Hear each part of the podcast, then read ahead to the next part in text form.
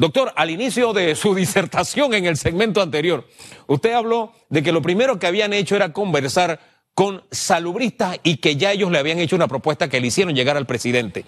¿Qué contiene esta propuesta de los salubristas? Bueno, esa propuesta la hicieron ahora con el doctor Mendoza, el decano de la facultad, porque está la Escuela de Salud Pública. Ellos acaban de entregarnos en el día de ayer, anteayer, el doctor Mendoza, que conversó con todos ellos, los convocó y ellos entregaron un escrito dando una serie de recomendaciones puntuales desde el punto de vista de salud pública. Eh, yo creo que esa, ese, ese aporte es muy importante, fuera de los otros aportes que estamos recibiendo, porque hemos estado permitiendo que mucha gente que no pudo participar participe. La gente tiene, hay mucha gente con experiencia en el país y como le dije, eh, eh, todo, nosotros hemos abierto, ayer tuvimos un Zoom de dos horas y 40 minutos con todos los especialistas en cuidados intensivos. Eh, todos hay que sumarlos. Entonces, no es una sola persona o dos personas o tres, es todo el mundo, porque es un tema muy crítico y la opinión de todos los científicos profesionales experimentados panameños en el tema del manejo de pacientes críticos Ahora, el documento fue entregado, el, documento fue entregado ayer. ¿Tiene usted algún uh, avance? ¿No puede decir algo de lo que contiene ese documento de salud? todas las recomendaciones son puntuales desde el punto de vista de salud pública. Primero, ah. la participación ciudadana, la evaluación de lo que es prevalencia de la enfermedad en los lugares, el tema de la activación eh, de, todos los, de todos los sistemas para cortar la transmisión. O sea, en general, todo el concepto de lo del manejo de una pandemia. Eh, pues, eh, eh, fortaleciendo esencialmente el aspecto preventivo, que es la clave en, realidad. Es menos costoso, es más rápido y evita que se sigan dando los contagios y siga aumentando los casos. Y la, eh, es, esencialmente la recomendación de, los, de la Escuela de Salud Pública es el proceso de prevención en, en, la, en, las redes de, de los clústeres y donde están los problemas, recomendando también el cuidar a la tropa, que son los médicos, enfermeras, auxiliares de los hospitales, protegiéndolos adecuadamente con los instrumentos que necesitan. En eh, ese punto. todas estas recomendaciones están conscientes eh, las autoridades, pero sin embargo hay que implementarlo, porque muchas cosas se, se saben, pero no se implementan. En ese punto, doctor. con un arrastre crónico. Entonces, el impacto de la pandemia no es un impacto de un problema en este momento, es toda una historia de todas las deficiencias que no hemos podido rectificar a través de nuestros países, América Latina, que es ahora mismo el epicentro de donde se está dando la pandemia. Nosotros nos detenemos en criticar y, adversar y pelear eh, cosas que no son importantes. Nosotros tenemos que ver hacia adelante cómo resolver y esperemos, yo primero, que toda esta experiencia nos permita rectificar todos los errores que estamos viendo en el sistema de salud que existen, que son muchísimos. Y, qué bien que, qué bien que estemos apuntando, y qué bien que estemos apuntando en esa dirección, pero quiero que entienda un poquito el papel que tenemos los periodistas. Nosotros recibimos información de todas partes. Le pongo un ejemplo, ahora que habló de que los salubristas dijeron que hay que dar los insumos al personal de salud. Eh, nosotros recibimos del personal de salud, personal médico, incluso hoy estoy recibiendo gente de, de personal médico que incluso está trabajando con bolsas en las que se manejan desechos.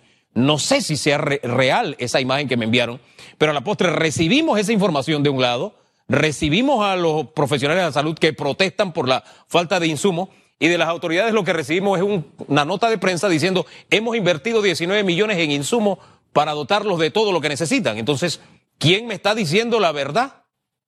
No, hay una realidad y nosotros no estamos aquí para taparle la cara a nadie ni para decir cosas que no son. La realidad es que hay que, hay que fortalecer la red sanitaria, aumentando la, primero la protección del personal. Es fundamental que tengan los, instrumentos necesarios, el equipo necesario para poder. hay deficiencia en eso, no hay duda. Pero sí, están haciendo, sí se está haciendo un esfuerzo importante porque esto es una pandemia que agarró al país de sorpresa. Entonces, todo el sistema del Estado ha cambiado hacia el proceso de la pandemia y el país tiene que seguir viviendo además, pero todo se ha fortalecido la pandemia y la demanda se salió del, de la planeación usual. Claro. Por ende, el, el, sistema también está limitado por todos los trámites que hay que hacer para no caer en, en, en, problemas de acusaciones de que se están haciendo las cosas indebidamente. Entonces, todo eso se traduce en una demanda sobredimensionada, en un sistema atrasado en salud, en un sistema que estaba afectado históricamente. Entonces, todo eso con una gran presión social, con una gran presión de pacientes, con una sobrecarga del sistema sanitario, eh, expresa rápidamente nuestras debilidades. Claro. Aquí hay que hablarle con la verdad al pueblo. Y no hay que, aquí no hay nada que estar escondiendo. Aquí no hay nada que estar. Aquí no hay, aquí no hay eh, eh, personas. Aquí no vamos a ganar nada. Lo único que tenemos que ganar es que la gente no se muera. Es que los casos no aumenten. A mí no me importa si, me, si yo tengo que traer a los coreanos, los chinos, que es lo que debíamos haber hecho también entre tantas cosas buscar asesoría de los que han tenido éxito. Y eso lo vamos a hacer. Y lo vamos a hacer permanentemente. Es más, estoy proponiendo un Zoom eh, webinar educativo a los mismos eh, eh, comunicadores sociales, ustedes, para que ustedes se instrumenten técnicamente en qué es lo que está pasando para poder tener los argumentos científicos. Nosotros estamos planificando, yo estoy pensando en hacer Zooms que se puedan hacer con expertos internacionales y conectados a la televisión para que la gente se, escuche la opinión también externa. Y lo más importante que, que, acaba de decir usted, me lo dio hace poco, es la educación. Hay que meter fuertemente una educación que la gente entienda que la, la, situación es grave, porque lo que pasa también, los ciudadanos, no hay trabajo, no hay, son 276 mil personas que no están recibiendo fondos, el gobierno está dando una parte que posiblemente no, no satisfaga la, la, cantidad de necesidad que tiene. Entonces la gente sale a buscar la plata. O sea, los ciudadanos tenemos que educarlo, insistirle a pesar de eso, del lavado de las manos, de la distancia física, de la notificación rápida. Si tenemos que educar también claro. estimar esto. Doctor. salud. En estos momentos más fuertemente hacia el proceso nombrando los médicos que dije. El segundo punto que me dijo es que se habían reunido o habían mantenido conversación con los intensivistas, porque, bueno, se amplía la oferta de parte de los hospitales, más camas y demás, pero cada cama está necesitando equipo y también equipo médico. ¿Qué le dijeron los, intensivistas o qué le propusieron al equipo para cambiar la eh, situación que eh, estamos viviendo? Había un grupo muy interesante, estaba eh, el doctor Bernal Cázar, que es un profesional, que son los pioneros del cuidado intensivo que maneja San Fernando, estaba la doctora Guadalupe, estaba el doctor Sosa, estaban, había como siete eh, que tuvimos, el doctor Sinclair, que tiene mucha experiencia también, y la asesoría fue la participación, ellos están, a la, han estado participando, pero la participación amplia, que se, que se incorporen a darnos más experticia y eh, para poder ampliar el horizonte del conocimiento, porque esto no es un conocimiento eh, para un grupo, para uno o dos, que la carga no sea, no sea es demasiado. Entonces, ellos nos dieron una serie de recomendaciones como los cuidados en los protocolos, que hay que revisarlos, eh, para dar otras opiniones también. Ellos recomendaron también fortalecer el proceso de que los protocolos para decir podemos expeditar a los pacientes, obviamente, los complicados y tratar de sacar a la gente adelante, como en efecto se ha estado haciendo, porque Panamá tiene una ventaja en el tema de cuidado intensivo. Panamá tiene años, yo me acuerdo del doctor Pinilla, que era un experto, el doctor Benacasa, esa gente formaron toda una escuela. Hay muchas enfermeras profesionales claro. preparadas. Y ha sido una gran ventaja, por eso que hemos tenido eh, eh, una baja de una baja letalidad. O sea que, pero eso no quiere decir que no necesitemos el concurso de ellos. Y lo que más importante es que están a la orden para participar y el grupo lo va a recibir y meterlo en todas las partes que podamos meterlo para que ayuden. O sea, aquí hay que sumar para poder resolver el problema, no bloquear y no estar criticando y no estar en una posición eh, sectaria, individualista, eh, protagónica, porque aquí no, no se va a solucionar el problema eh, que yo lo haga solo, hay que, eh, eh, que tenemos que hacerlo todos, incluyendo lo que dijimos, los, los representantes hay que facultar a los gobernadores, a los alcaldes. Todo eso es importante para que los ciudadanos se apropien de la responsabilidad y entiendan de que estamos ante una amenaza muy grave, muy seria.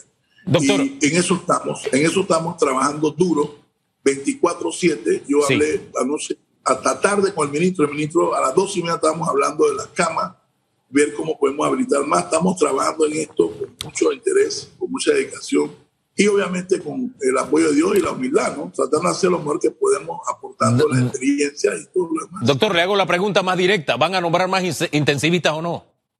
¿Y cuántos serán? Yo creo que la cantidad de intensivistas, es más, ellos propusieron entre, sus cosas implementar la telemedicina, donde robóticamente tú puedes atender varios pacientes y, asesorar a los médicos en diferentes salas, sin necesidad de estar físicamente presente. En ese sentido, eh, podemos abarcar mucho más y la cantidad de intensivistas que tenemos, utilizarlo en, en forma más eficiente. Es cuestión de organización. Y ellos propusieron darnos una serie de, de, lineamientos en el día de hoy y mañana y estamos en eso. Anoche estuve hablando con la doctora Guadalupe, me estuvo dando información de la parte cuidado intensiva del hospital de Seguro Social. Ok, esto es apertura, apertura al conocimiento, apertura a mejorar el manejo de la crisis, no cerrar, esto es apertura y eso es lo que necesitaba el manejo de la crisis. Y la participación comunitaria, el bloqueo de la transmisión y evitar los contagios. Es la clave de esto. Y educación fuerte en la televisión, en la red. Vamos a tener una campaña fuerte a partir de, los días que vienen, eh, apoyado eh, eh, por Metcom, definitivamente para educar, educar, educar, educar, educar, educar. y motivar a la gente, idear, mirar hacia adelante con una visión objetiva de poder tener fe en que vamos a salir adelante y no estar pensando en el pasado y criticando quién fue, quién no fue, si lo hicieron mal, lo hicieron bien. Hay que hacerlo bien del día uno y eso es lo que vamos a tratar de hacer. Doctor. La apertura y toda una serie de otros factores. Disculpe, sí, adelante, Hugo. Sí, sí. Yo, no ah, ah, yo, hablo todo. Yo, yo sé que usted se inspira, yo sé que usted vive esto, lo conocemos y, la experticia que usted tiene de verdad es muy válida, pero en este aspecto que nos está señalando de la educación y del apoyo que podemos recibir de la experiencia de otros países, eh, lo que hemos vivido en los últimos, las últimas semanas es que cuando hablábamos, por ejemplo, mire, Costa Rica algo está haciendo bien y decíamos los resultados de Costa Rica, o decíamos, oiga, Corea, Taiwán, lo poníamos de ejemplo, o algo se hizo en China, la respuesta es, nosotros lo estamos haciendo bien y nos decían que nuestra receta era, íbamos por buen camino con esa receta, aunque los números nos están llevando al colapso. El punto es en qué medida va a haber mayor apertura para que realmente esas experiencias, cuenten en Panamá y lo llevemos a la práctica, más que hablar y hablar de este tema, llevarlo a la práctica. Mire, le voy a decir una cosa y es lamentable lo que le voy a decir, pero se lo voy a decir porque hay que decir las cosas como son.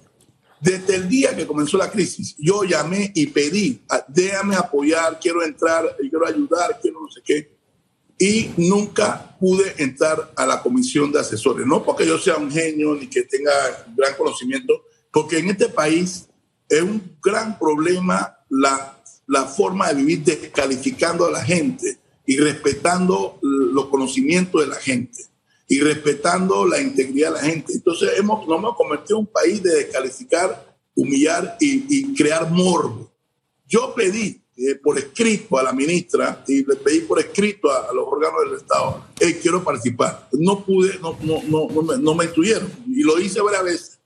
Eh, después fui a la asamblea y en la asamblea con el doctor Mendoza, porque para que sepa, cuando yo fui ministro, además de haber eh, afrontado la crisis del dietilenglicor con honradez y buena, y siempre me, me, me descalifican y hablan de eso, que fue bien manejado, y que no era ni responsabilidad si yo no hubiese querido, pero yo como fuera ministro iba a asumir la responsabilidad porque le compete al ministro siempre asumir la responsabilidad de salud.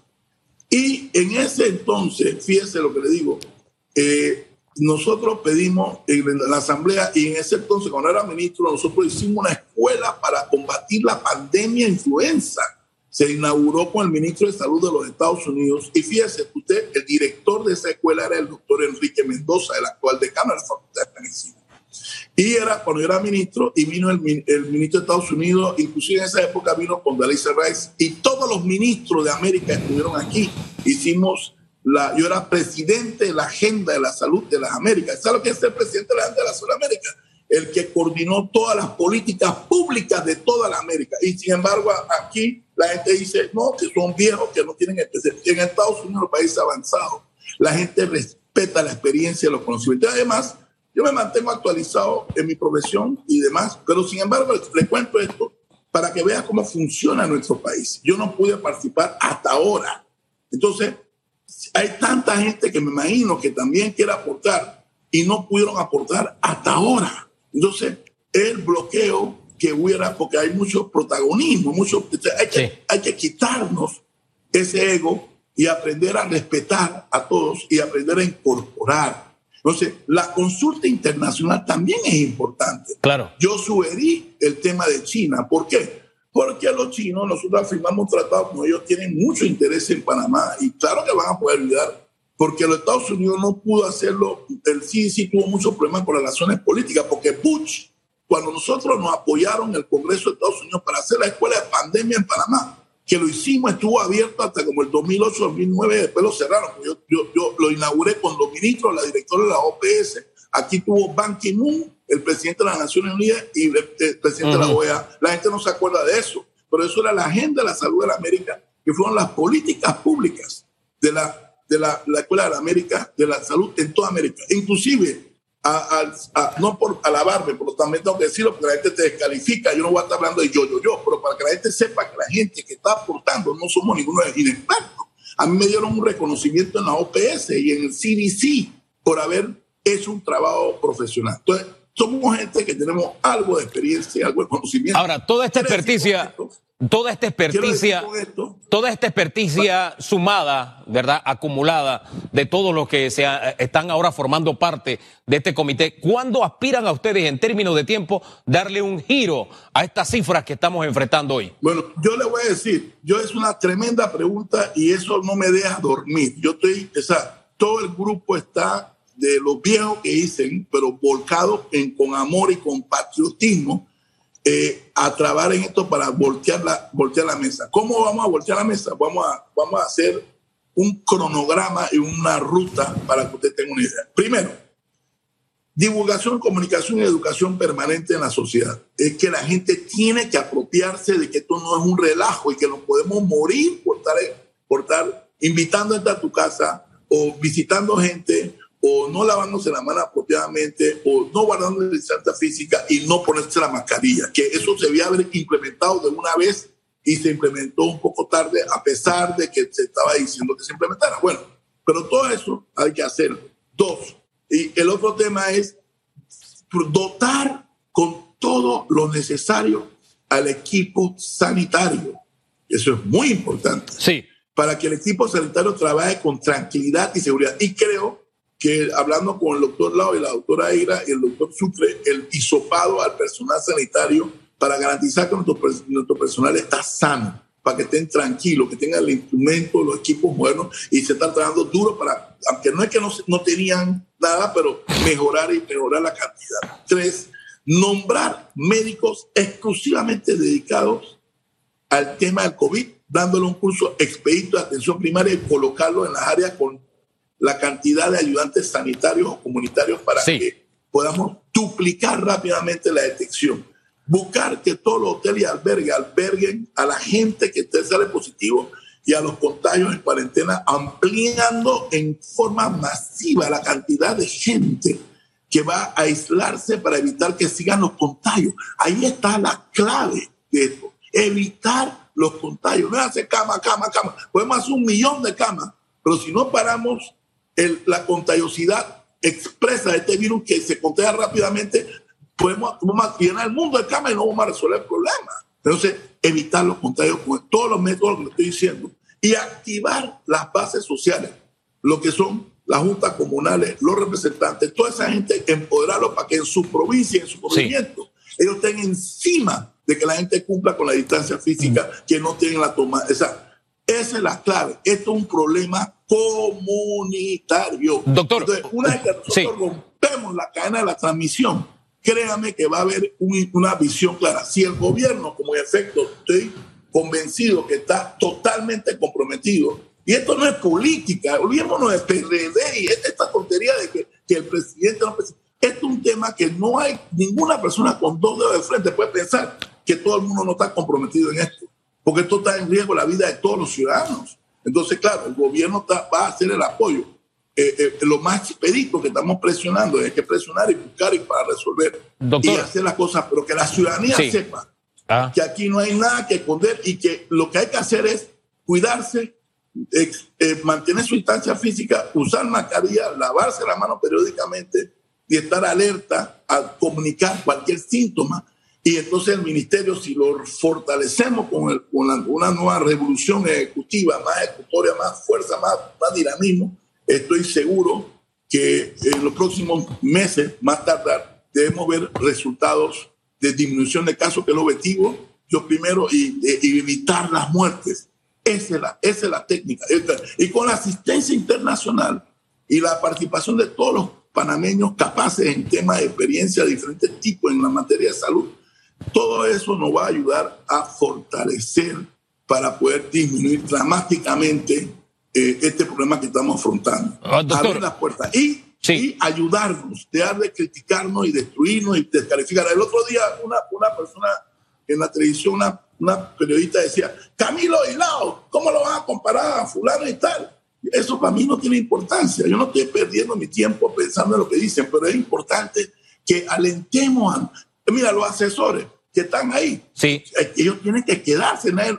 Ellos no, ellos no tienen que irse. nosotros no estamos suplantando, sumando, sumando talento para resolver el problema. En mi grupo de salón, que yo me gradué con los médicos, le mandé un chat, le dije, denme todo lo que sepan para que pueda ayudar. Eso es lo que es.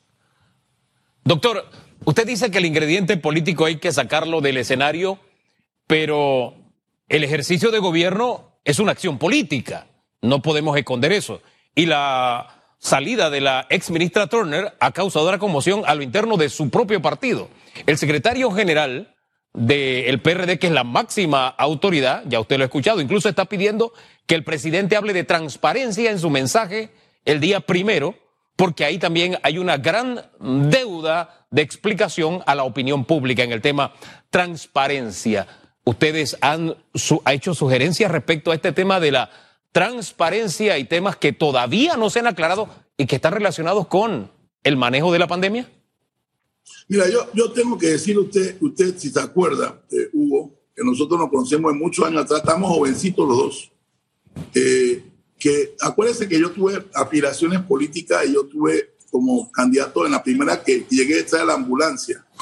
Y yo fui uno de los críticos más severos contra el presidente Laurentino Nito Cortizo yo le, lo criticaba y le, porque estábamos en la, política. Yo me, ya yo me salí de ese mundo y la participación que puedo tener es mínima y ni siquiera le voy a dar importancia a las opiniones de, internas políticas porque no estamos en ese trayecto ahora mismo, estamos en el trayecto de resolver la pandemia, bajar las infecciones, contagios y evitar la muerte.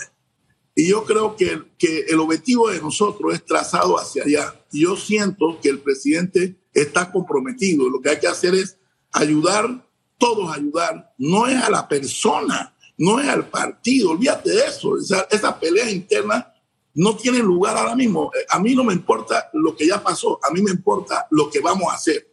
Y yo espero que todos los errores que se han cometido en el proceso de la atención de la pandemia y todas las buenas cosas que se hicieron también, sumar las buenas y corregir los errores.